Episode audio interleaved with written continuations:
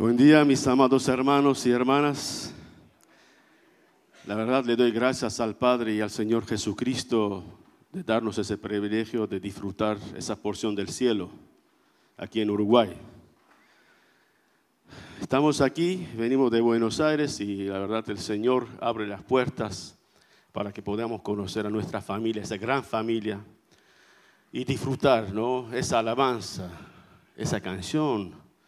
Pero es algo que la verdad es más fuerte que el mensaje, ¿o no? De hablar y cantar con todo el corazón es más fuerte del mensaje. Pero estoy aquí, no estoy aquí solo, estoy aquí con mi esposa. Como todos los pastores le damos gracias al Señor por el ministerio que Él nos ha dado de ser siervo de Él, pero ese ministerio, podemos decir todos los pastores, que se cumplen solamente con la ayuda de nuestras esposas. Ellos hacen más que nosotros. ¿eh? Hacen más que nosotros. Así que le doy gracias también por el privilegio de estar con ella, ¿eh? de poder disfrutar eh, no solamente al Señor y su presencia, sino como matrimonio, como un, uno solo, como un cuerpo. Así que voy a transmitir los saludos de nuestra iglesia, después voy a pasar dos minutos a ella. Yo vengo de la congregación armenia de Buenos Aires, fundado por los armenios, por los fieles cristianos que llegaron a ese país. Y la verdad, con un gran, enorme esfuerzo, no solamente pensaron en sus familias, sino que en sus familias espirituales, ¿no? de formar, levantar una obra, la necesidad de adorar a Dios donde estaban.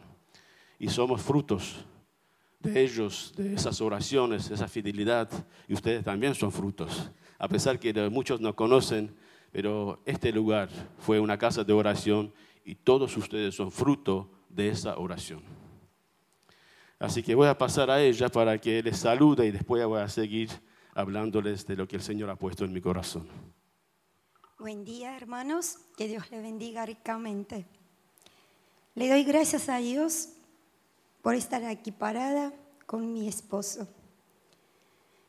Hace 16 años atrás salimos de nuestra patria, Armenia. Y cuando llegamos a Argentina estuvimos muy solos. Y yo siempre, bueno, somos muy unidos con la familia, entonces me sentía muy sola y siempre quería volver. Pero el Señor tenía otro propósito y nos regaló una familia enorme. Donde estamos tenemos una familia, donde estamos tenemos hermanos, hermanas. Y le doy muchas gracias al Señor. Que Dios les bendiga muchísimo. Y a las mujeres voy a decir una cosa. perseverense, ¿sí? en las rodillas y las manos arriba. Nunca dejen de orar. El Señor es fiel y siempre escucha las oraciones y responde, aunque tarda, pero responde. Que sea su, su voluntad en nuestras vidas. Muchísimas gracias por ese gran privilegio estar con ustedes. Bendiciones.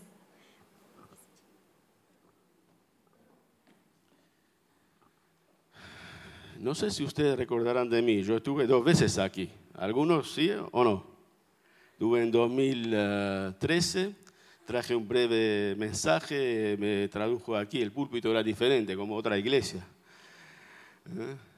Y me tradujo Pablo Shadarevian, estuve predicando y después, dos años antes, pasé por aquí, quería saludar a mis hermanos, entonces pasé, me levanté del púlpito, los saludé y me escapé después con los programas que tenía ya programado. Eh, miren, yo estoy disfrutando a ustedes, a pesar que no conozco, son muchos, pero estoy orando. Una de mis oraciones es que ustedes sepan, todos los creyentes sepan a quién tienen al lado. ¿A quién tenés al lado? Para que el Señor abre tus ojos, para que veas quién está sentado a tu lado. Si esto pudiéramos entender, y guardar en nuestros corazones, como amamos al Señor, amar a nuestros hermanos, se multiplicará esto. Se triplicará esto. Porque de eso trata la iglesia. de entender quién está al lado y cómo tenemos que disfrutar esa comunión, esa bendita comunión que yo siempre digo, es una porción del cielo que el Señor nos ha dado para disfrutar. Quiero brevemente decir quién soy, ¿no? de dónde vino ya, que una vez dijeron que vengo de Armenia, como un armenio orgulloso, ¿no? Es decir, tenemos jardín de Edén, bíblicamente decía, los ríos salían de unas tierras y nombres de los ríos, y esto era antiguo Armenia, Armenia, Gran Armenia. Después Arca de Noia, que la segunda oportunidad Dios le da a esas tierras de un comienzo nuevo, y Monte Ararat está frente de mi balcón, parece que en unos cinco minutos llegarías. Y después Primera Nación Cristiana, yo tenía orgullo, era un cristiano simpatizante, la verdad, Dios estaba más allá y yo estaba en la tierra, pero un orgullo, ¿no? Que hay veces ese orgullo nos pone un velo de no ver y no disfrutar la presencia del Señor. Pero aparte de eso, no pensaba que en el cielo van a hablar en armenio, que Dios era armenio. En serio les digo, ¿eh? Entonces vivía con, en esa burbuja, en esa vida que estaba yendo a la iglesia, escuchaba algo, era de Luz Chagán, iglesia, ustedes por ahí no saben qué es Luz Sabor, como iglesia católica, de ser así, ¿no? Con su tradición, con su fuerte tradición. Pero igual gracias, le doy gracias al Señor por esa iglesia, a pesar que estoy orando por ella, que transmitieron los valores, que por lo menos sabía algo de Dios, que Él existe por Jesucristo. También tenía mi orgullo personal, Le doy gracias al Señor que estoy parado aquí. Nunca pensé. Mujeres, drogas, una vida en el mundo criminal, hay veces en la política, en militar. Si cuando estábamos cantando esas canciones, yo me vinieron las imágenes adelante mío, mi pasado, para después poder agradecer al Señor donde estoy parado aquí que son ahora en Cristo. Todas esas cosas, ese orgullo de puedo hacer, de confiar en mis capacidades, me ha llevado de pensar que todas las fuerzas que tengo puedo alcanzar fácilmente todas las cosas. Nunca he pensado, conocía, conocía que Dios existe, sabía que existe, que a veces eh, entraba a la iglesia, ponía vela, sabía que era real, pero nunca jamás había pensado que uno puede tener una comunión con Dios. Jamás, no me habían dicho eso. Me habían dicho que tenés que entrar en una iglesia, pedir al sacerdote que ore, rece, y vos parado ahí, confesar tus pecados y ahí nomás, ¿no? Ni, eh, ni es que es necesario leer la Biblia, también que estar ahí en, la caja. Entonces todas esas cosas me, estaban tan encarnados en mi vida que venía de una familia buena, ¿no? Y también eso también eh, me llevó de pensar que son de buena familia, buena persona, a pesar que estaba en estas cosas. Pero saben que cuando llegué aquí en Buenos Aires, se peoró las cosas. Y también pensaba que tenía la suerte de a mi favor, ¿no? De tantas cosas que salí de picadura de la serpiente más tóxico de Armenia que me picó, que tenía que haber morido y estoy aquí, con un choque fuerte de un camión, que todos salieron destrozados, a mí no pasó nada, ni pelo. Me explotó una caja de electricidad en Buenos Aires, no me quedé. Ahora que tengo piel, ese momento no tenía nada de piel en mi cara ni manos. Mis manos eran así. Pero pensaba que tenía la suerte a mi favor. Todas esas cosas, ¿no? De decir el orgullo pero saben que hay un antes y un después, ¿no? Nosotros los creyentes decimos, yo tuve dos antes y después. Uno de la vida de pecado, de la vida que la verdad eh, me estaba llevando por otro lado. Después llegué a perder todo, todo, absolutamente todo. Todos esos negocios que tenía, fábrica que tenía, amistades que tenía, perdí todo. Y estaba en la borde de la muerte. O tenía que matar o tenía que morir y mi esposa al lado mío embarazada, una situación, la verdad, nunca pensé como el rey David, ¿no? Que un pecado pequeño o una decisión equivocada me llevaría a ese lugar. Y les digo, hermanos, en serio, no tenemos que jugar con los pecados, sea tan pequeña que sea. Nunca sabes dónde vas a estar parado. Una lleva al otro. Y cuando te despertás, estás en cárcel y no podés salir. Yo perdí todo, la verdad perdí todo.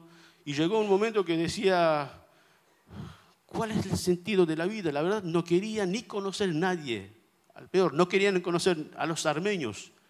Digo, ni a los armenios de Armenia, ni de aquí, a nadie. Quiero ir con mi esposa a un lugar arriba de montañas en Córdoba, vivir sin conocer la gente, trabajar en la tierra, ganar, sin conocer a nadie. Pero ¿saben qué? Ahí donde una vez, eh, cuando me dicen dónde te convertiste, eh, yo digo en la calle, en ninguna iglesia. Me arrodillé ahí, estaba un borde de, cemento, me arrodillé ahí y hice mi primera oración. Dios, si existes, si eres real, muéstrame dónde estás.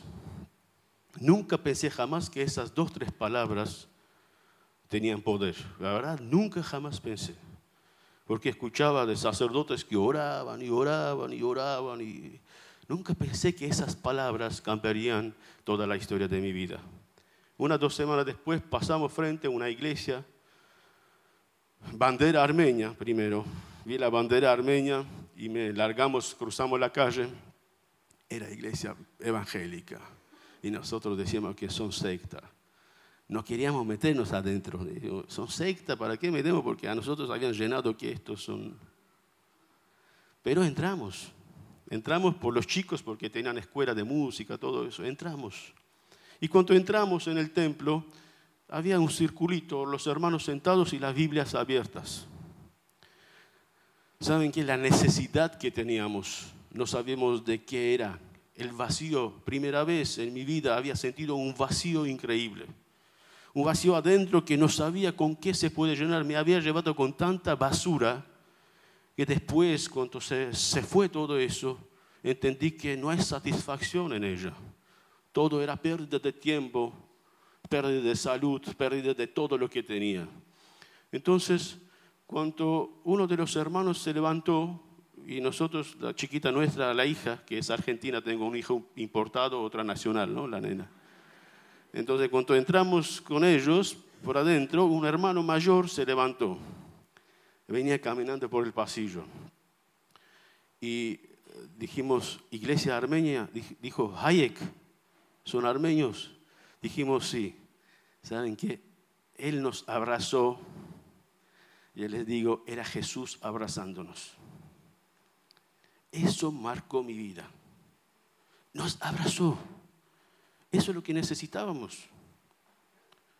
Usted no puede imaginar cuánto vale los brazos de ustedes cuando entran personas nuevas. Nos abrazó.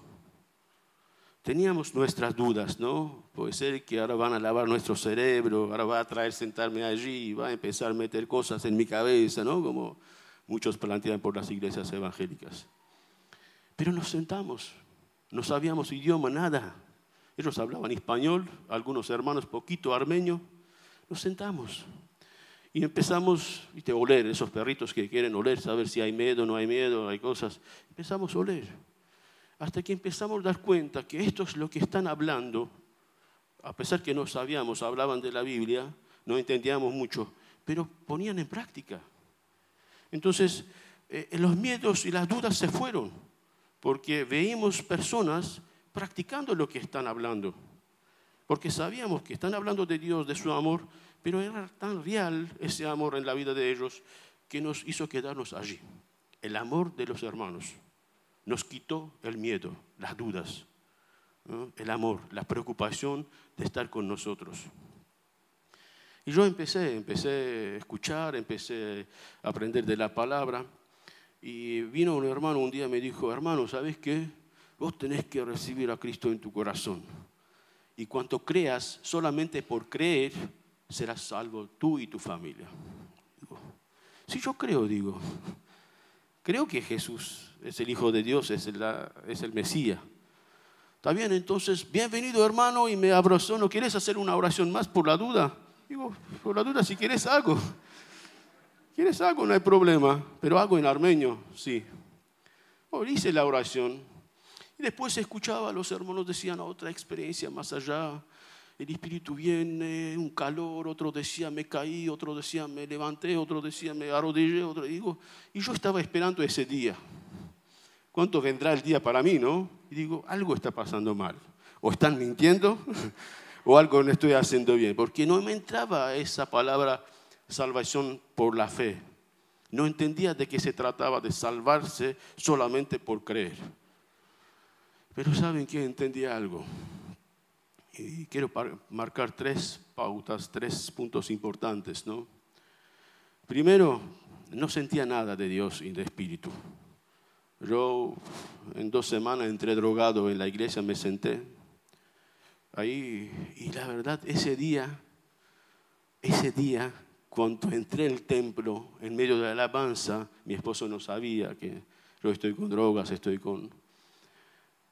En medio de la alabanza tuvo vergüenza. Digo, estoy en la casa de Dios y mira cómo estoy, de dónde vengo.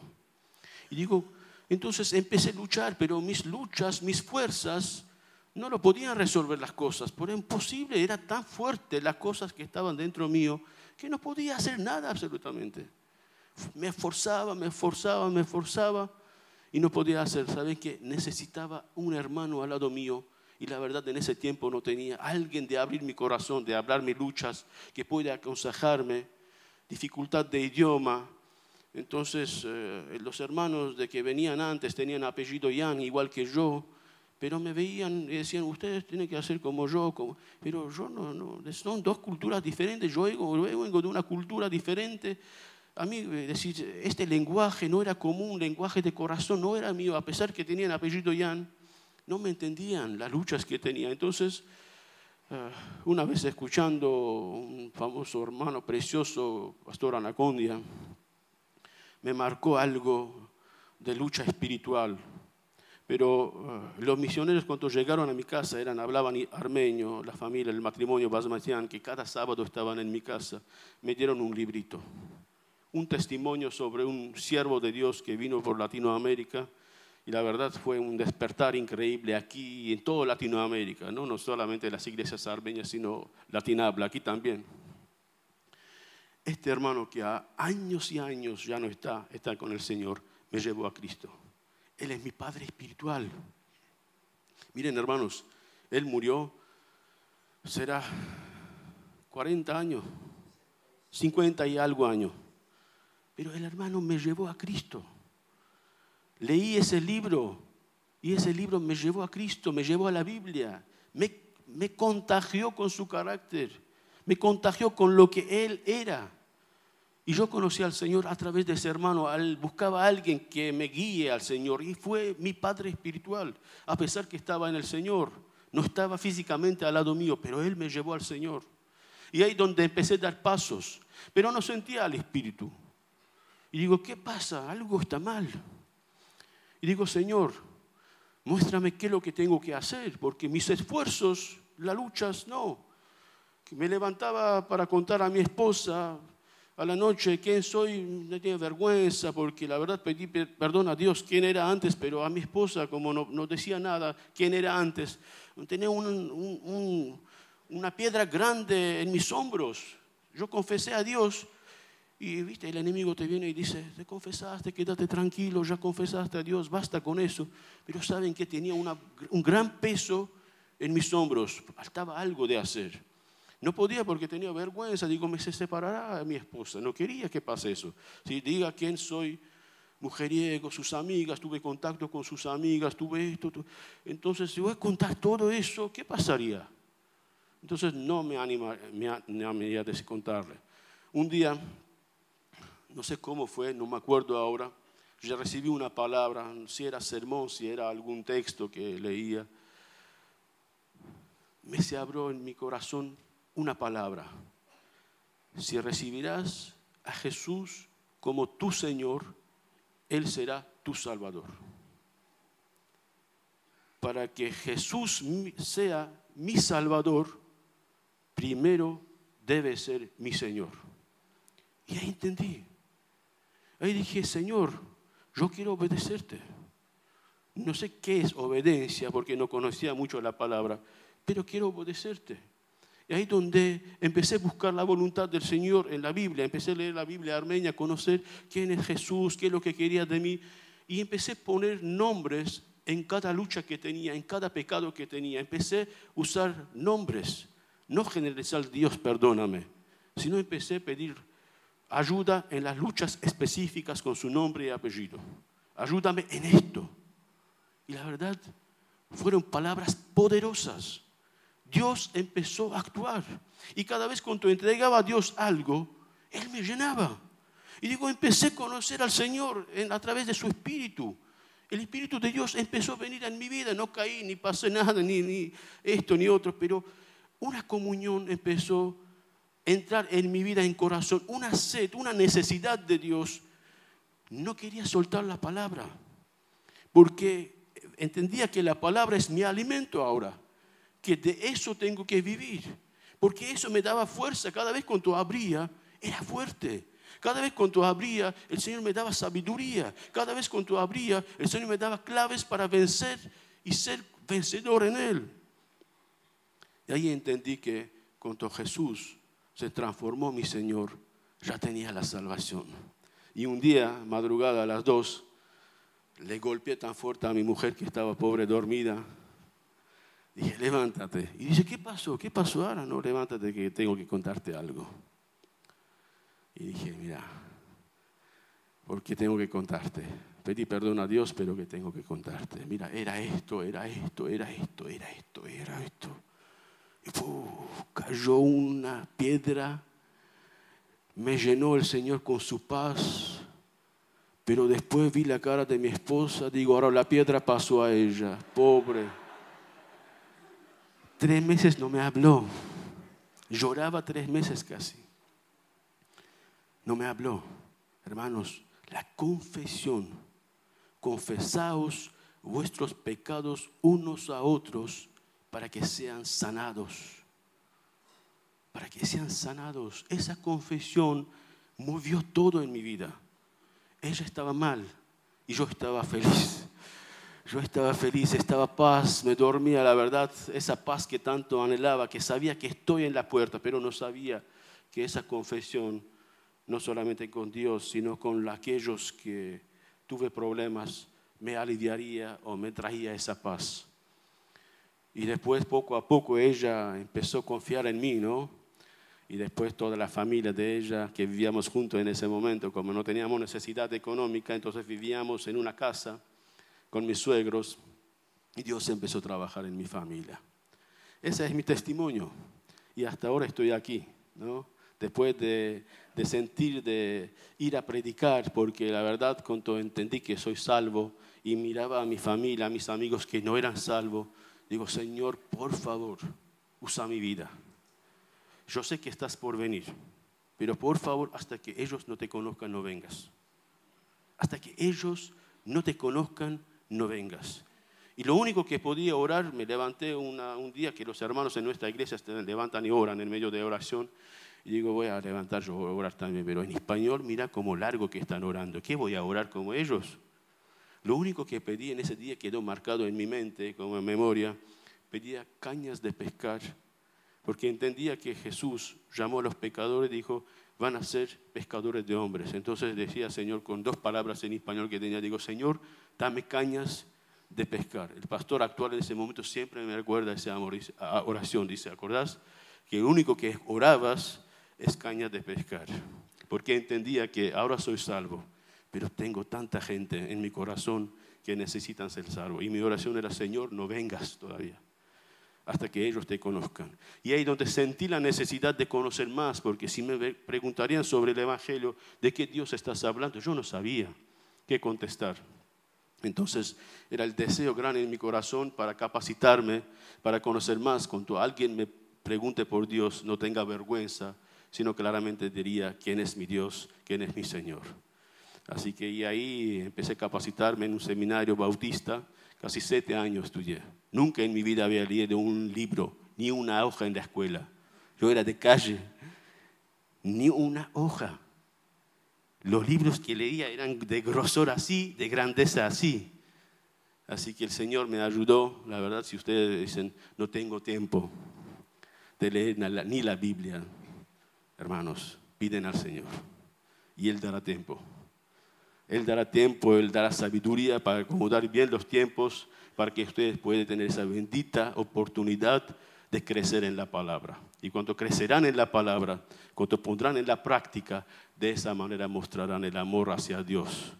Porque dice Jesús, el que me ama, obedecerá. Si no conozco, ¿cómo voy a obedecer?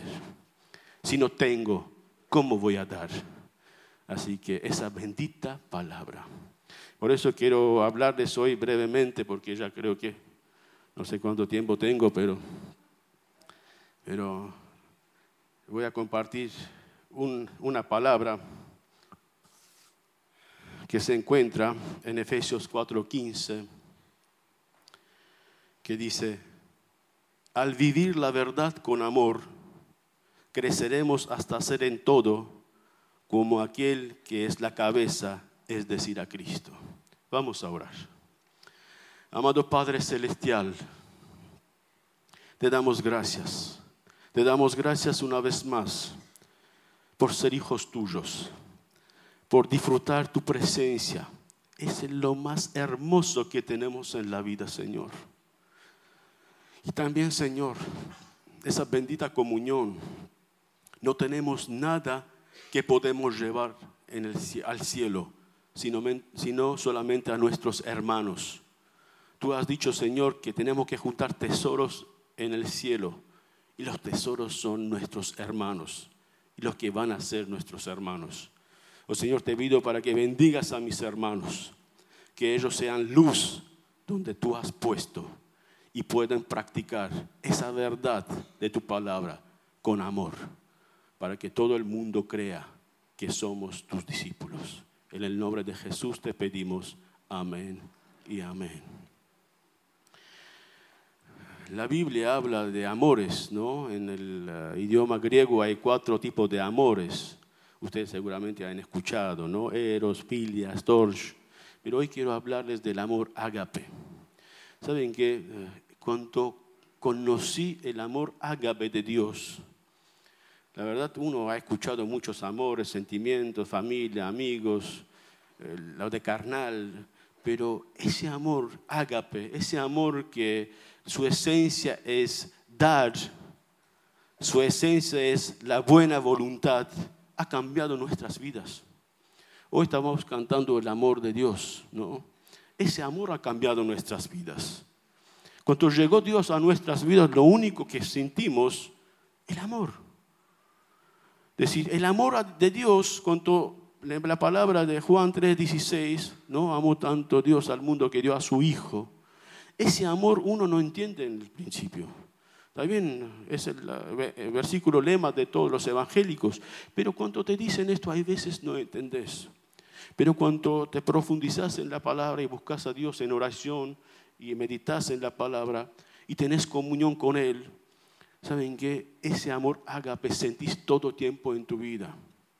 A nosotros nos faltaba ese amor ágape, ese amor que no te deja, ese amor no te critica, ese amor no busca lo suyo. Ustedes pueden en 1 Corintios 13 ver las características de ese amor.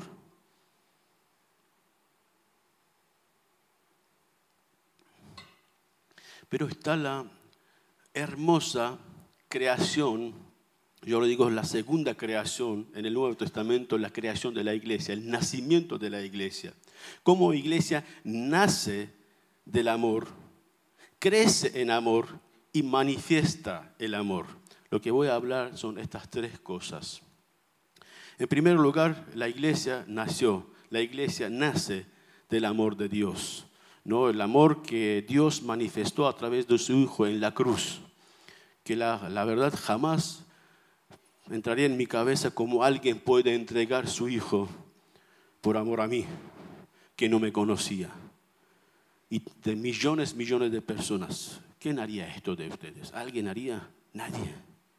Dios le dio su Hijo. Cuando yo entendí eso, yo que era pecador, que vivía deshonrando mi cuerpo, las cosas que hacía Dios, le dio a su Hijo para salvar, para rescatarme. Cuando eso llegó, cuando Dios me abrió mis ojos y mi corazón para entender esa verdad que a veces dejamos un lado, mencionamos, pero no vivimos, no entendemos, eso marcó mi vida. Un amor que la verdad no podés comparar con nada. Es muy diferente de las otras amores. Un amor sacrificial. La esencia de Dios es amor.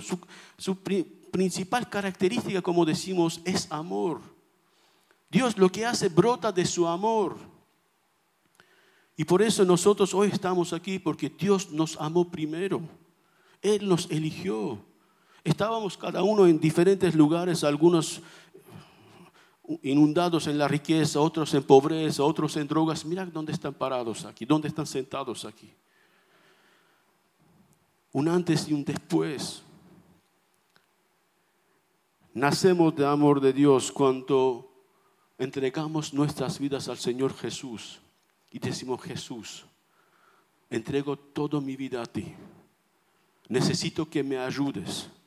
Necesito que me enseñes de cómo vivir, porque el regalo de Dios no era solamente para salvarnos, sino también para mostrar un ejemplo de un hombre, un hombre al corazón de Dios, cómo tengo que vivir, cómo tengo que tener comunión con Dios y con los demás. Por eso Jesús estaba en la tierra, por eso Dios se encarnó en el ser humano, en Jesús. Y a través de Jesús llegó a nuestras vidas mostrar un ejemplo de comunión con Dios y con los demás. Y les digo esto, no solamente para salvarnos, sino restaurar esa comunión, ese amor hacia Dios, hacia el otro, hacia el prójimo. Por eso, cuando nosotros queremos practicar, queremos disfrutar este amor, es solamente cuando dejamos que el Espíritu de Dios llene nuestras vidas, actúe en nuestras vidas y cada vez cuando uno obedece, ¿no? Cuando uno obedece, cualquiera que sea su voluntad, cuando uno obedece, a pesar que no veas, a pesar que sea difícil, a pesar que tengas luchas en tu corazón de la vieja naturaleza con la nueva, a pesar que tengas todas las dudas, pero cuando tú crees solamente crees y te lo entregas, decir que Señor sea tu voluntad, limpiame y seré más limpio que la nieve. Ahí donde el Espíritu de Dios actúa en nuestras vidas, ahí donde nacemos de Dios, ahí donde podemos practicar y disfrutar ese amor ágape. En segundo lugar, crecer en amor. Cuando Dios vino en mi vida, hermanos, yo tenía enemigos, eh, estaba disfrutando ya de todo lo que Dios me estaba dando, pero, tenía algo en mi corazón, unas personas que la verdad diría, si encuentro en la calle por el pasado, ¿no? O me matarán a mí o mataré yo. Y todo ese peso estaba en mi corazón. Y no sabía cómo quitarlo esto, el odio. Pero eso no se puede hacer en golpe. Hay que crecer, hay que ser fuerte en Dios para poder vencer esas luchas. Y por eso digo crecer, la importancia de crecer en el amor. Y lo que hice yo, único lo que hice yo, empecé a orar por mis enemigos. Decía, Señor, oro por ellos. Te pido para que pongas un amor como el tuyo en mi corazón hacia ellos. Veía a Esteban arrodillado frente del que tiraban las piedras. Y digo, Esteban, ¿cómo pudiste decir esas frases? Padre, perdónalos lo que están haciendo. Es lógico que vio a Jesús diciendo seguramente ese testimonio que Jesús en la cruz, ¿no? Diciendo al Padre eso. Pero no es fácil decir esto. Necesitamos crecer, fortalecerse en el Señor para poder tener ese corazón, ¿no? Esa valentía. Y yo la verdad empecé a trabajar en eso. No era fácil, pero llegué a un punto donde estaba muy seguro y convencido que yo quiero la salvación de esas personas, que eran valiosos para el Señor, a pesar que eran enemigos. Empecé a orar por los turcos, hermanos. Todo el armenio tenía un deseo de matar a algún turco. Es como era una meta, si algún momento, ¿no? Empecé a orar por los turcos. Y saben qué? Ahí donde esos pasos de obediencia que uno no da cuenta, empiezan a llenar de, Dios, del Espíritu Santo y de amor. Y uno crece.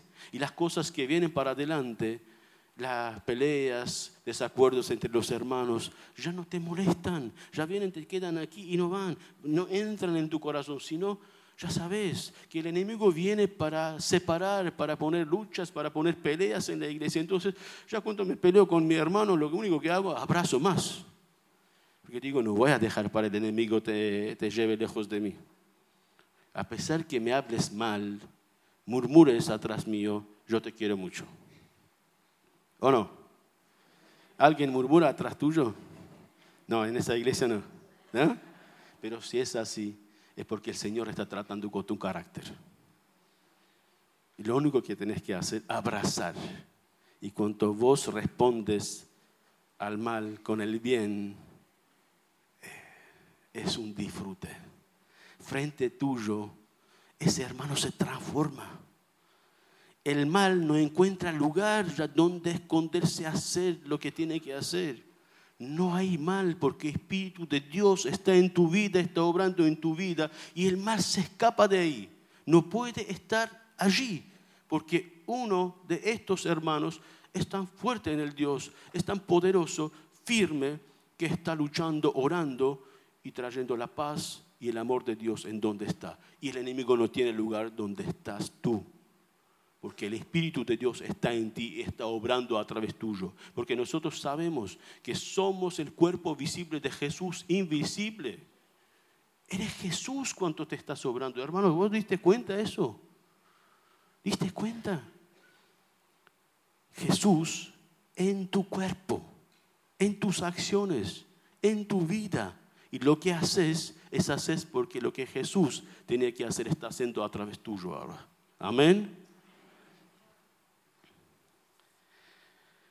Dos cosas entonces. El mandamiento más importante, Jesús resumió todos los mandamientos en dos, yo digo en uno. Ama al Señor tu Dios con todo tu corazón, con todo tu ser y con toda tu mente. Y ama a tu prójimo como a ti. Eh, perdón, este es el primer mandamiento y lo más importante. Y segundo, se parece a este. Es igualmente importante. Ama a tu prójimo como a ti mismo. De estos dos mandamientos dependen toda la ley y profetas. Cuando yo estaba en mis primeros pasos, deseaba tanto estudiar la palabra del Señor que digo, ¿qué es lo que voy a hacer? Un armenio sin idioma, sin nada. No podía encontrar trabajo bueno, con buen sueldo, entonces el Señor me dio oportunidad de manejar un taxi. No sé cómo saqué la licencia, no me pregunten hermanos. una licencia profesional, ¿no? Ni los argentinos pueden sacar ahora. Saqué estoy en un taxi, en armenio, ¿no? Un armenio en taxi. Sientan la gente y la verdad, gracias al Señor por este momento que pudo compartir, dar folletos y Biblias, porque tenía vergüenza en mis amistades en primeros tiempos de compartir. Entonces, esa vergüenza el Señor me quitó en medio de repartir los folletos y dar testimonio. Una vez sienta un judío, saca el, no sé, ese, sí, saca el sombrero y sienta, y es un judío y yo soy un armenio, ¿no? Hay muchas anécdotas por los judíos y armenios. Entonces sienta en el auto y yo como por el costumbre tengo música cristiana, por la duda veo por espejo si le gusta o no le gusta, o apago o no. Y este estaba escuchando, sentado, y digo, ya que está escuchando, tiene una cara así, pero después de cuenta que está dormido.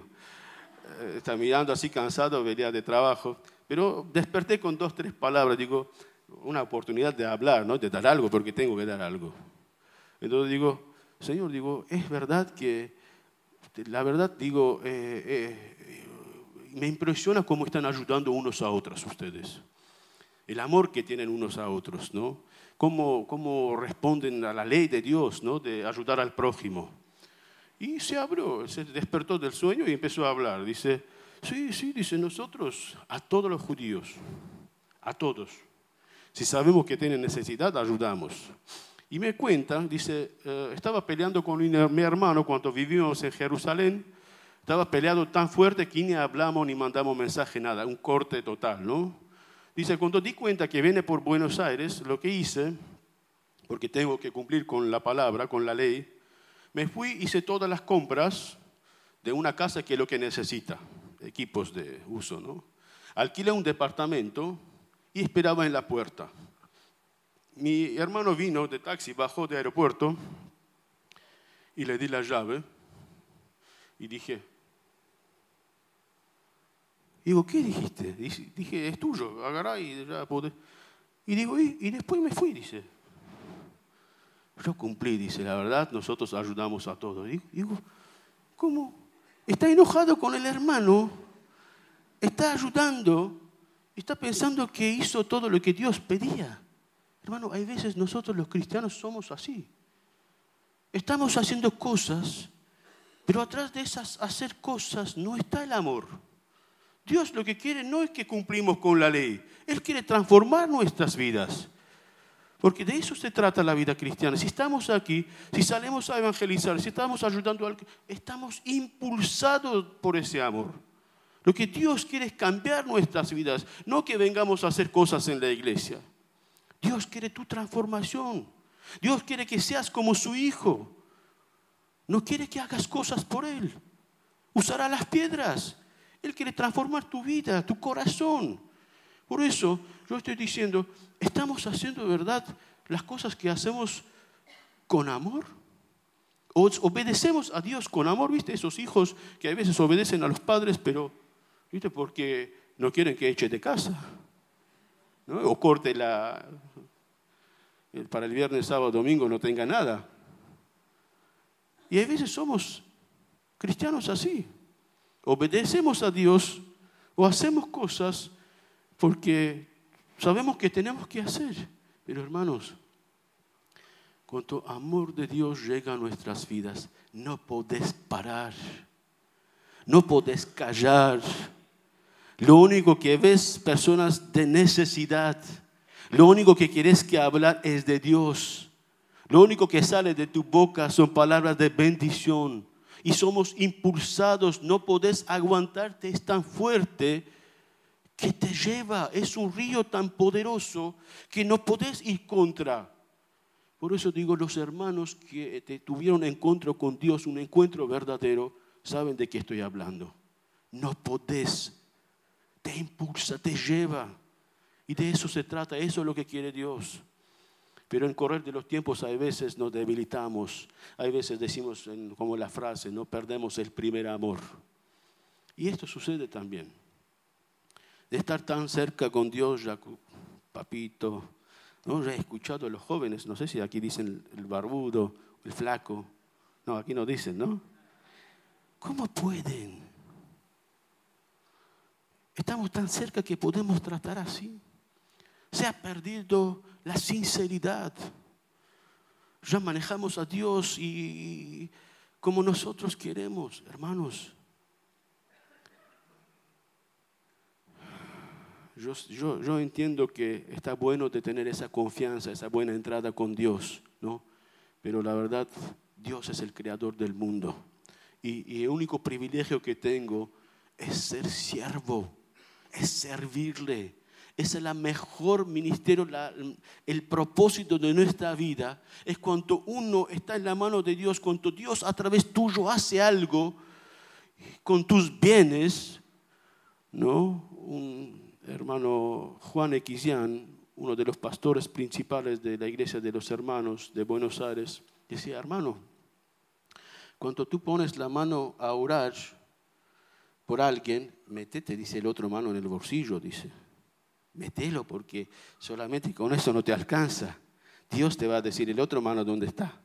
Por eso, hermanos, nosotros estamos predicando un evangelio completo, íntegro. Jesús en, Jesús en, el relato de buen samaritano me sorprendió. La verdad, esa, esa parábola de buen samaritano es actual.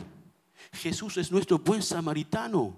Jesús nos levantó, estábamos heridos, tirados en, la, en, la, tierra. Él nos levantó, Él nos sanó. Hasta ahora está cuidándonos, está restaurándonos, está preocupándonos de nuestra restauración y quiere que todos seamos buenos samaritanos.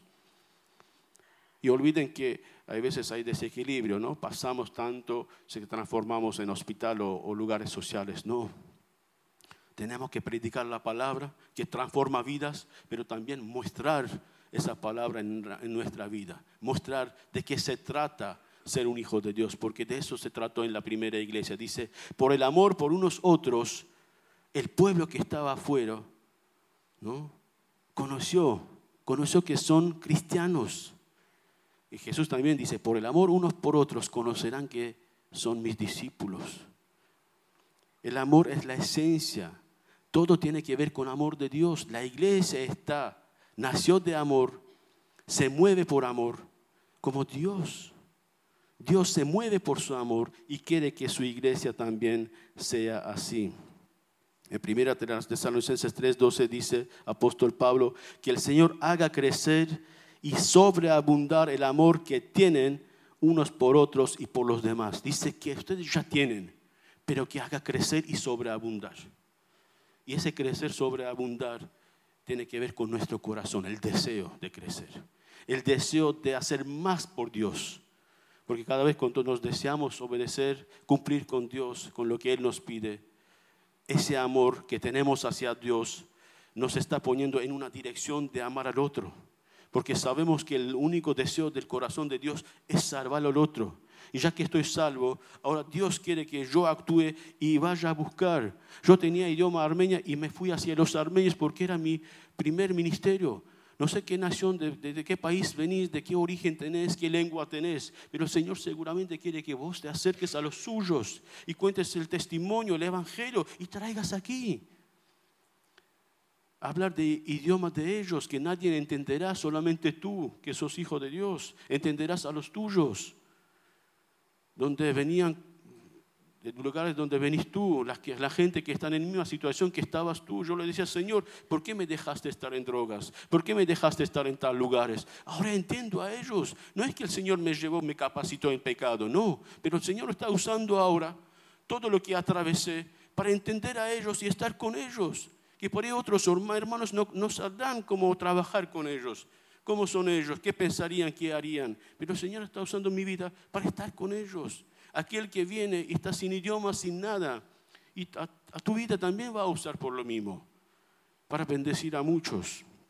Así que es un deseo del corazón que uno tiene que trabajar y pedir al Señor. Y la verdad, cuando yo admiro a apóstol Pablo, la verdad es un gran ejemplo para mí y el antes y después del Pablo era fuerte, uno que perseguía a la iglesia, uno que solamente pensaba ayudar a los judíos, se transformó a una persona que empezó a llorar por el crecimiento de la iglesia y también no solamente amar a los judíos, sino a todos, a todos, ¿no? A los no judíos que eran perros, que eran pecadores, que eran no sé qué, lo que ponían nombres. Y empezó a trabajar toda su vida. Empezó Pablo a uh, brindar en las manos del Señor y poner en su servicio. Y lo que pudo decir, decir es fuerte. No en sus luchas. Todo lo puedo en Cristo que me fortalece. Y es una bendita frase y todos nosotros tenemos que tener esa frase en nuestras vidas. Si Dios está en nuestras vidas, si Espíritu Santo está en mi corazón, si tengo esa comunión, todas las cosas que vienen en mi vida, luchas internas, luchas externas, problemas de amar al otro, nosotros podemos decir, Señor, en ti somos más que vencedores. Todos podemos en Cristo que nos fortalece. Y quiero terminar con eso, leyendo el versículo que leí de principio, pero dos versículos más juntos, Efesios 4, 15 y 16. Al vivir la verdad con amor, creceremos hasta ser como aquel que es la cabeza, es decir, el Cristo. Por su acción todo el cuerpo crece y se edifica en amor y cada miembro al cumplir con su función específica ayuda a que los demás se desarrollen. Y entonces todo el cuerpo crece y está sano y lleno de amor. Qué importante, ¿no? En primer lugar, ¿qué es lo que dice? Fíjense, tenemos que crecer, pero ¿cómo crecemos? Vivir esa verdad, esa palabra, pero con amor.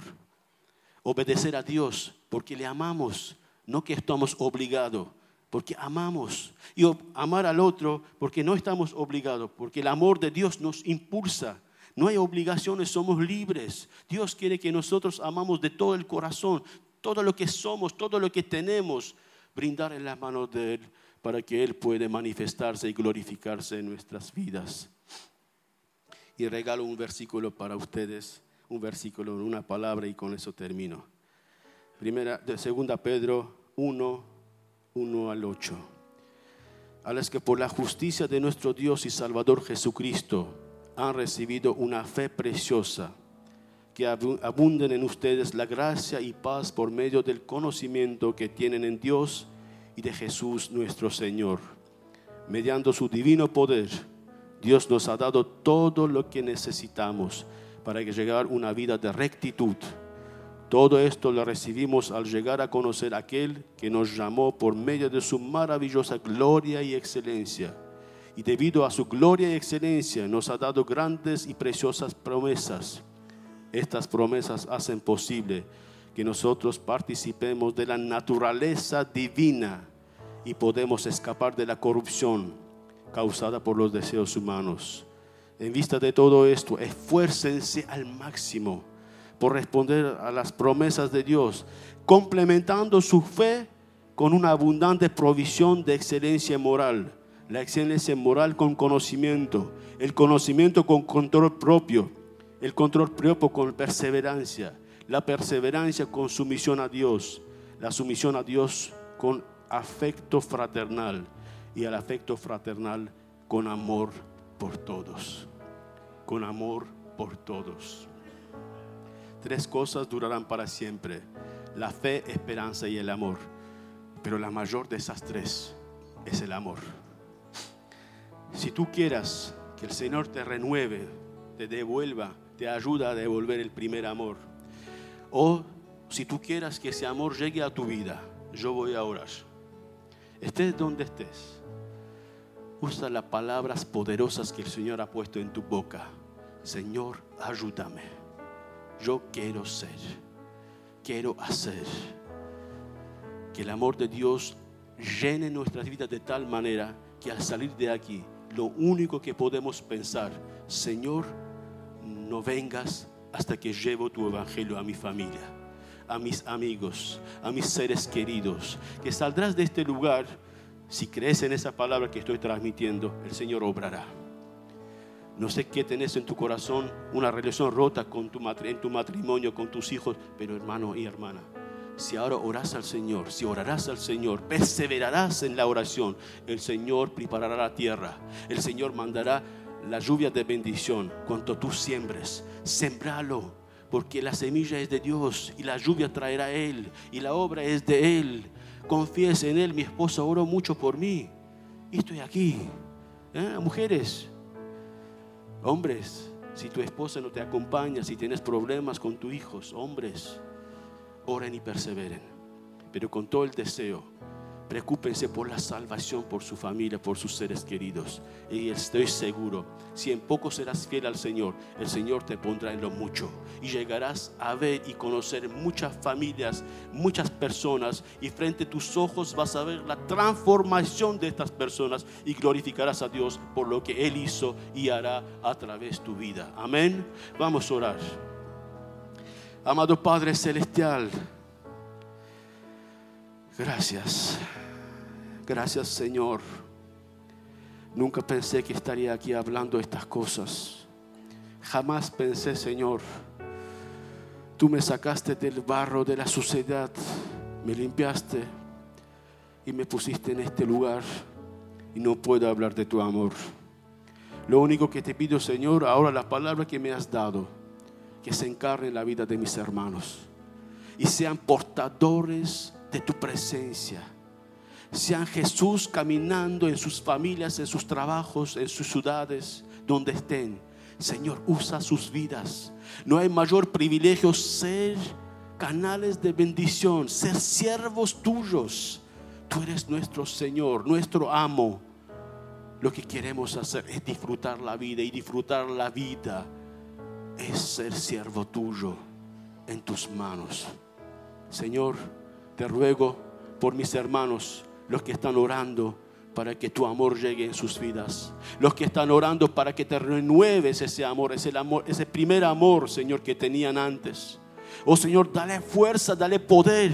Espíritu de Dios, manifiéstate, derrama su poder en sus vidas. Oh Señor, para que caigan en tu presencia en rodillas. Y cuando ellos caigan en presencia, en tu presencia, el enemigo huirá en sus vidas. Oh Señor, y, encarcelados se liberarán. Oh Señor, y drogadictos pueden, Señor, ver. Y Señor, te digo, gracias una vez más todos lo verán porque encontrarán personas en sus familias, en sus trabajos, que doblarán sus rodillas y orarán por sus seres queridos. Y tú escucharás esa oración y cumplirás con tu palabra, Señor. Cuando nosotros te clamamos, cuando te buscamos, tú manifiestas, manifiéstate en cada situación de la familia, de, de las relaciones de mis hermanos. Y Señor, glorifícate en sus vidas. Oh Señor, gracias una vez más por el privilegio y bendigo esta iglesia, a estas familias, al pastor, a los siervos, a todos, Señor, que seamos unidos. Lo que tú unes, nadie separará, ni hombres, ni denominaciones, ni nadie puede separarnos. Somos unos en ti, Señor, y te lo amamos y te decimos gracias, Padre, por tu amor, por Jesús y por tu Espíritu Santo. En el nombre de Jesús, amén y amén.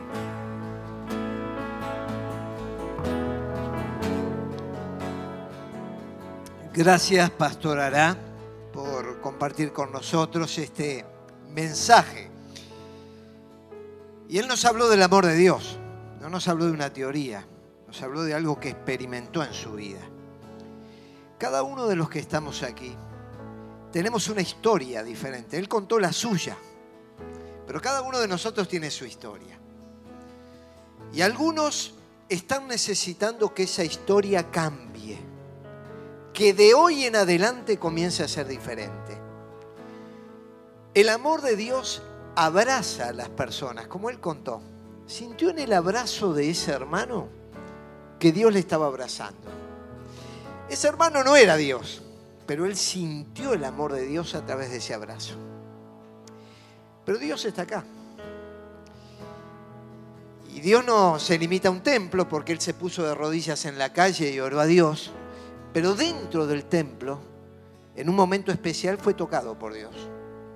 Y ese Dios está aquí con nosotros. Y ese amor está aquí a tu disposición.